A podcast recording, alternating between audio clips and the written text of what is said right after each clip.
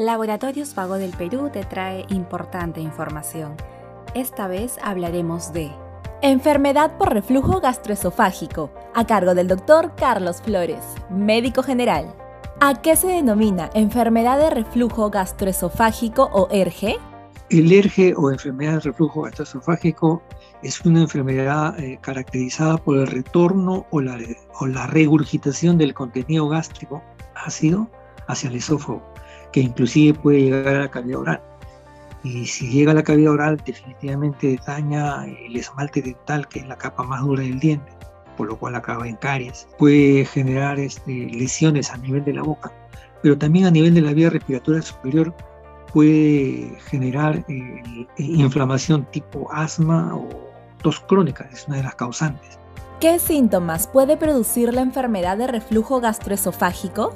Dependiendo del, grado de reflujo y tomando en cuenta los factores de riesgo y agravantes, los síntomas van a ser, eh, digamos, totalmente variables, ¿no? desde leve a severo. Los síntomas se clasifican o se pueden dividir en síntomas típicos o clásicos, como por ejemplo la pirosis, que es la sensación de ardor retroesternal, la regurgitación ácida, que es uno de los síntomas típicos también o clásicos, por consiguiente, esto, ambos van a generar disfagia, sensación de dificultad para deglutir, o dinofagia, que es el dolor este, a, la hora de ingerir. Los síntomas atípicos, eh, el dolor retrotoráxico, que generalmente es retroesternal, que por ejemplo eh, puede ser confundido tranquilamente con un proceso tipo angina. Se ha visto que en estudios de 10 a 30% de pacientes que son sometidos a a evaluación por cardiólogo por este dolor retroesternal, torácico, eh, han salido totalmente normales. Otro de los síntomas atípicos eh, son cuando el ácido llega a la boca,